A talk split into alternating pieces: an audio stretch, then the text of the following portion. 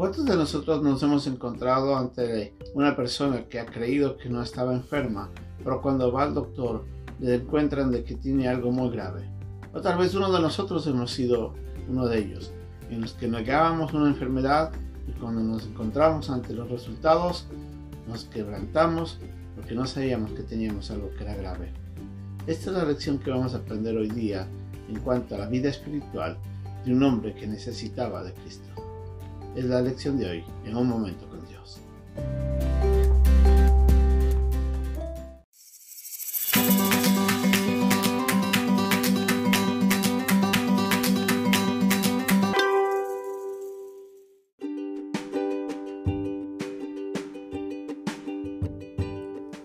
El pasaje de hoy día se encuentra en Marcos capítulo 2, versículo 13 al 17.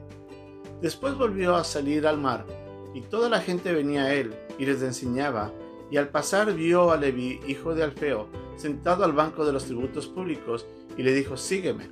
Y levantándose le siguió. Aconteció que estando Jesús a la mesa en casa de él, muchos publicanos y pecadores estaban también a la mesa juntamente con Jesús y sus discípulos porque había muchos que le habían seguido. Y los escribas y los fariseos, viéndole comer con los publicanos y con los pecadores, dijeron a los discípulos, ¿qué es esto? ¿Que él come y bebe con los publicanos y pecadores? Al oír esto Jesús les dijo, los sanos no tienen necesidad de médico, sino los enfermos. No he venido a llamar a justos, sino a pecadores.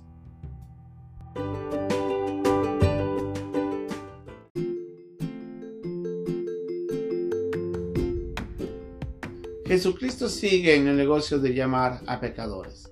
En el capítulo 2, en el versículo 13 de Marcos, leemos que después volvió a salir al mar y toda la gente venía a él y le enseñaba. Al pasar vio a Leví, hijo del Alfeo, sentado al banco de los tributos públicos y le dijo, sígame. Y levantándose, le siguió. Leví era un publicano, un hombre que cobraba impuestos. Siendo judíos, trabajaba para Roma y eso hacía de que la gente alrededor de él lo odiaba por haberse asociado con estos paganos. Cuando Jesucristo llama a Leví, este entra a la casa de, de, de Leví, Jesús, junto con otros publicanos y se sientan a comer. Los escribas que estaban siguiendo de cerca a Jesús, no para, para conocer más de las verdades, sino para ver lo que este hombre hacía, se encuentran de que estaba sentado en medio de pecadores y hablando con sus discípulos le reclaman y le dicen, ¿por qué tu Señor se sienta con estos pecadores? Obviamente los escribas no eran gente santa.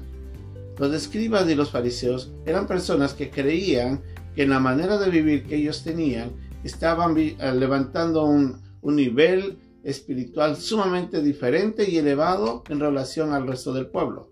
Ellos se consideraban los santos entre el pueblo pero no reconocían de que su condición espiritual era de pecador igual que todos los demás. La crítica que tenían en ese momento los escribas no estaba fundada en nada más que en su propia percepción de su propia justicia y no reconocían de que eran hombres pecadores y que necesitaban de Cristo. Por eso, cuando el mismo Jesucristo se les acerca y ellos le reclaman a los discípulos Jesucristo le responde esto. En el versículo 17 leemos. Al oír esto Jesús les dijo, los sanos no tienen necesidad de médico, sino los enfermos.